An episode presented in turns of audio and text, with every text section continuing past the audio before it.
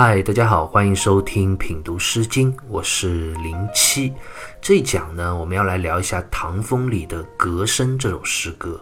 《格生》这首诗歌是一位妇女内心的独白，历来有各种解释，有的说是妇女思念服兵役在外的丈夫的所写的一首闺怨诗，也有的说呢是悼念爱人的这样一首悼亡诗。但无论如何啊，诗歌的内容实在是太过于悲伤动人了。清代的陈理在其著作《读诗日累》里啊，就评价此诗说：“此诗甚悲，读之使人泪下。”的确，这样的评价一点也不为过。诗人字里行间虽然没有写一个思念的“思”字，但字字深情，句句痛心啊。令人连读下去都不忍心。诗歌一共有五段，我们先来读一下这首诗歌前两段的第一句：“隔生门楚，敛漫于野；隔生门棘，敛漫于玉。”隔生门楚，这“隔”是一种野外很常见的藤蔓植物，我们在之前的诗歌里也遇到过很多次。门这个字呢，是覆盖之意。楚呢，就指灌木荆条。那下一句讲到敛蔓于野，敛是一种蔓生的植物，而蔓这个字呢，就是蔓延生长之意。诗歌这第一句啊，诗人就以景起兴，他站在郊野的旷原之上，望着藤蔓植物茂盛的生长，攀附在树木的枝干上，他心中啊思绪万千。第二段的第一句也是相同的意涵了，隔生门棘，敛慢于玉。但是要注意，这里有一个“玉”字。现在大多数的诗经解读啊，都认为这个“玉”字是墓地的意思。这样的解释其实是从《毛诗》而来的。《毛诗》里就解释说啊，“玉，隐城也。”这个“隐”字啊，就是上面两个火，下面一个宝盖头，然后一个土字。这个字最常见的解释就是坟地，但是清代的马瑞辰在《毛氏传简通释》中的考证啊，我觉得很有道理。他说：“隐之言隐，为经营而区域之，即今所谓地界耳。后如误以隐喻专指墓地，遂以此诗为道父死亡之诗，失之。”意思就是讲。这个隐喻啊，其实指的是古代郊野的这种地界区域的含义。这个“域”字与诗歌第一段第一句讲到的“敛漫于野”这个“野”字是相呼应的，都是指郊外旷野之处，而并非是专指墓地。所以后来历代的许多学者啊，都误以为这个“域”字啊是指坟墓墓地，也就认为这首诗歌是一首悼念亡故的爱人的诗歌。其实是理解上受到了毛诗的这样一种解释的影响所造成的一个误读。诗歌前两段的第一句，其实就是在含义上相互对应的，都是在描写诗人这位女子，她凝望着郊外旷野之上蔓延生长的藤蔓植物，心中无比的忧伤，怀念远在外征战服役的丈夫，哀伤不已。那诗歌读到这里啊，或许大家会有一个小小的疑问，那就是诗人为什么要以野外的蔓生植物葛和敛作为诗歌的起兴呢？这与他内心的哀怨思念又有怎样的联系呢？这其中啊，其实有两个方面的原因。首先是朱熹在《诗集传》里就这样解释过，他说：“妇人以其夫久从征役而不归。”故言隔生而门于楚，敛生而漫于野，各有所依托。意思就讲，这位妇女她心中挂念着在远方当兵作战的丈夫，望着野外茂盛生长的藤蔓植物啊，心中不禁忧伤。连着生长在旷野中的葛和敛，还有树枝可以去攀附生长，有所依靠。而我呢，我却孤零零的一个人，无依无靠，连自己的丈夫如今身在何方，何日归来，我也不知道。其实，葛这种植物啊，还有一个更深的意涵。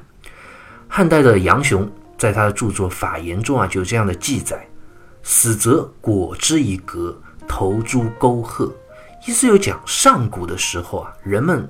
还没有非常完备的墓葬制度。早期的习俗是什么样的呢？就是将死去的人啊，他的尸体用革这种植物缠绕覆盖，然后扔在山谷沟壑之中。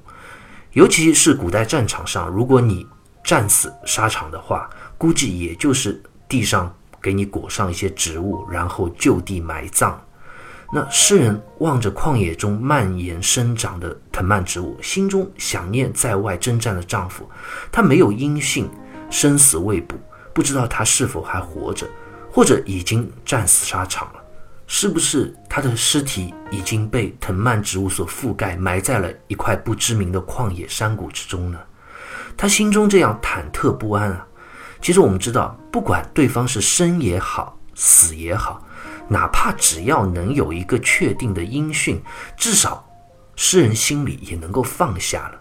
但是最难耐的就是这样的一种不确定，心里啊会禁不住的这样去胡思乱想，思绪万千。但是对于那最悲伤的结局啊，和那最痛心的可能性，他又不敢想，不忍心去想。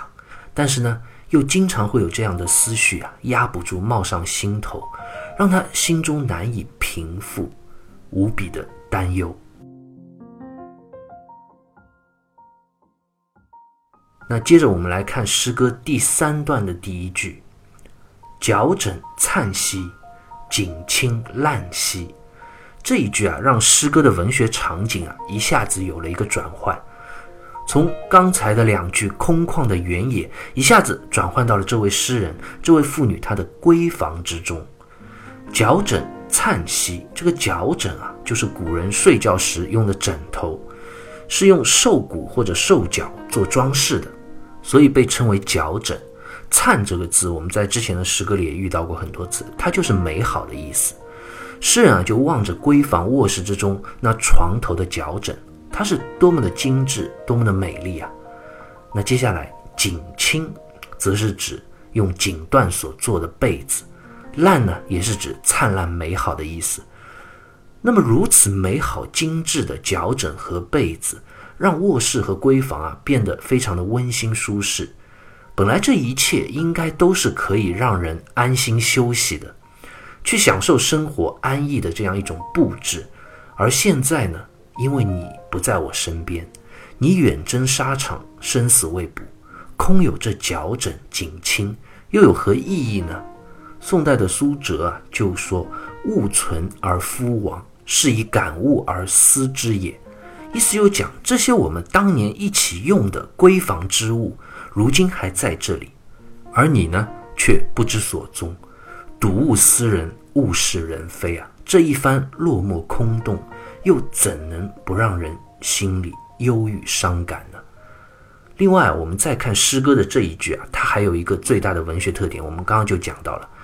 就是这种由广到窄的空间变换，文学张力啊非常的明显。前两段诗人面对旷野藤蔓，心中的那一份绵长、悠远、广阔的哀伤之情啊，一下子就好像被挤到了这一间小小的闺房之中，郁结而难以释怀。唐代陈陶啊有一首诗就写到过：“可怜无定河边骨，犹是春归梦里人。”意思就讲那些在外征战、战死沙场的平凡百姓士兵，他们的尸骨啊，散落在河边旷野，我们不知道他的姓名，甚至没有人知道他们是谁。他们的生命好像就是如此低微。可是我们要知道，在他们的背后，在他们那遥远的家中闺房里，有多多少少的女子，魂牵梦绕地思念着他们。呼唤着他们的名字，盼望他们归来。那读到这里啊，我们读者的心似乎也跟随着这个场景由宽到窄小的转换，一下子被忧伤所充满。可怜这狭小的闺房，这位女子细微的心灵梦境，又该如何能够承受、负荷得住如此沉重的思念、哀伤之情呢？诗人这一笔文学上的空间转换。是这首诗歌中极其出色的一个文学特点。我们在之后的段落里也会看到，不仅空间在变换，时间也在同样变换。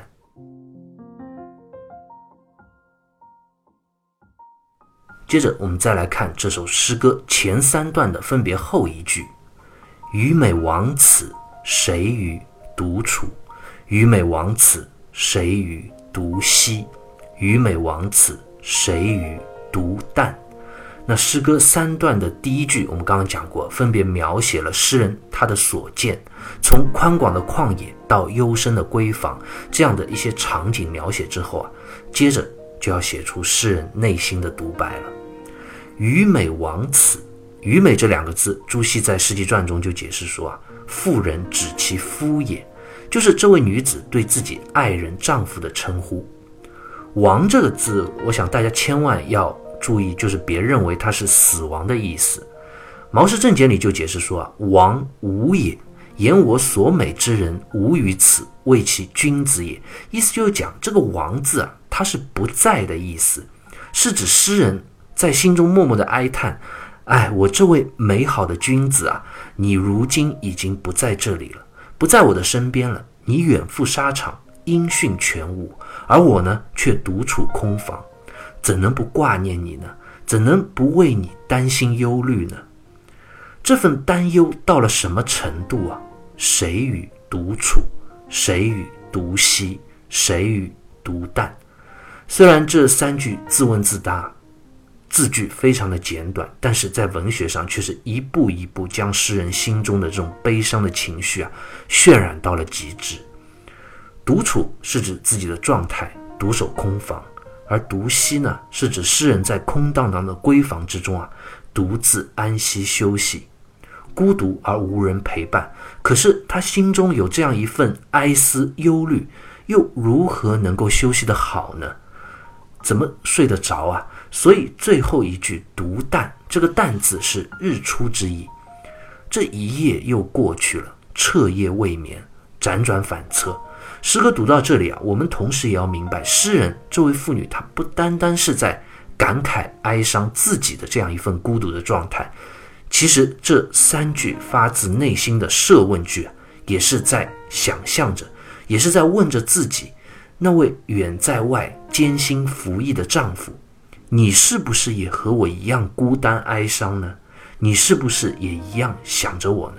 挂念着我？是不是也和我一样独自无眠？直到天明，盼望着能够早日回家与我团聚相伴呢。那唐代诗人李白啊，有一首诗叫《春思》，也是一首描写独处闺阁之中的妇女思念在远方征战丈夫的诗歌。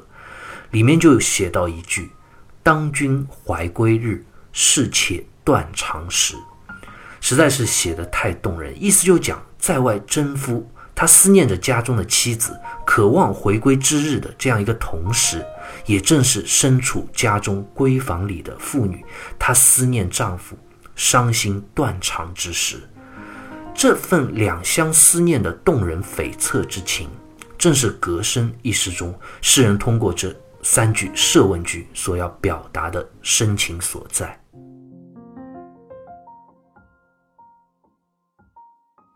接着，我们一起来看诗歌的这最后两段：夏之日，冬之夜，百岁之后归于其居。冬之夜，夏之日，百岁之后归于其室。这两段文字又是一个文学上精彩而动人的转换，但是这次的转换，它不是像刚刚一样是空间上的，而是时间上的转换。那前三段，诗人描写了自己因为思念哀愁，彻夜无眠，但是这只是一个晚上而已。我们知道，人生的漫长可不是一天一夜而已，所以诗歌最后两段，诗人一下子把这个时间的维度啊，从之前的一日一夜扩张到了春夏秋冬，漫漫的人生路啊，这样文学上的张力一下子凸显出来。之前诗人在空间上从旷野。原野一下子收缩到妇女的闺房，将这份广阔绵长的忧伤啊，一下子挤到狭小的闺房和妇女的思绪之中，让人体会到一种非常沉重、无以复加的压抑感。而现在呢，诗人又做了一个时间上由短到长的反向的文学扩展，将妇女啊一天一夜中的哀伤难耐的这种思绪填满到了她漫长的一生。诗人在这最后两段中啊，反复的说道：“夏之日，冬之夜，冬之夜，夏之日。”我们知道，冬天的黑夜是最漫长的，而夏日的白昼呢，也是会让人觉得没有边际。这是一年中日夜最长的时分。诗人借此啊，也道出了人生的漫长。当然，谁都希望人生可以活得长一点，生命可以久一点。但是没有了你在身边，这样漫长的人生就是一种折磨，哀伤和丝绸啊，一天一天的这样堆叠累积，郁结在心头，度日如年。方玉润在《诗经原始》中啊，就评价这两句说：“二章句法只一互换，觉时光流转，瞬息百年。人生几何，能不伤心？”意思就讲夏之日，冬之夜。冬之夜，夏之日，这两句话其实简单的做了一个互换而已，但是在文学上的张力啊，却发挥到了极致，将这种人生漫长的痛楚、时光流转的无常表现得真切而动人，怎能叫人不伤心欲绝呢？诗歌接下来最后两段的这最后一句。是诗歌中最令读者不忍触读、痛心悱恻的这样一个哀伤的独白。我们看诗歌之前，诗人通过空间和时间上的转换，不断推进心中的哀伤之情，而到了这最后一句啊，情感抒发也到了顶端，到了极致。终于，诗人想到了死亡这一件最后的事，这最后的退路。百岁之后。归于其居，百岁之后归于其事。百岁这两个字指的就是死亡的意思。中国古人说话是很委婉的，我们现在也常说百年之后，其实也是指死亡的意思。这里诗人就在说，等到我死的那一天来临啊！大家要注意啊，诗人在这里说出这样的话，其实是非常令人哀痛的，因为他之所以想到了死亡，其实。他已经对生命没有了期待，他觉得有生之年已经再也见不到自己那个最心爱的人了，绝望到了心死的地步，对生命失去了期待和盼望，只能期待死亡的来临，或许还能够让我们再次厮守在一起，归于其居，归于其室。这里的“居”和“室”两个字啊，指的都是坟墓的意思。或许我们死后还有机会埋葬在一起吧，我的爱人啊，我们黄泉再会吧。朱熹在《世袭传》中就写道：“夏日冬夜，犹居忧思，于是为妾。然君子之归无期，不可得而见矣。夭死而相从耳。”意思就讲夏日冬夜如此的漫长。剩下这漫漫人生的旅途，诗人都要在这样一份孤单的思念中煎熬度过，见不到自己的爱人，归期无望，绝望至极，因此才会内心与爱人去相约死亡，一同相约在地下相见。只有死亡才能让我们不分开，这是多么令人悲伤的心绪啊！试问一个人啊，他要悲伤到怎样的程度，才会对生命完全绝望？将希望居然寄托在黑暗的死亡之中呢？《毛氏正解》里就说啊：“言辞者，妇人专一，义之至，情之尽。”意思就是说，这位妇女啊，这位诗人能够最后说出的这句话，我们真的可以从中看出他对感情的这份真挚和专一，哪怕是死亡也不相离弃。可以说，对爱人的情谊已经到了极致。这世间，我想不会有比这更真切的爱情了吧。好，关于《隔声》这首诗歌啊，我们就先聊到这里，下期再会。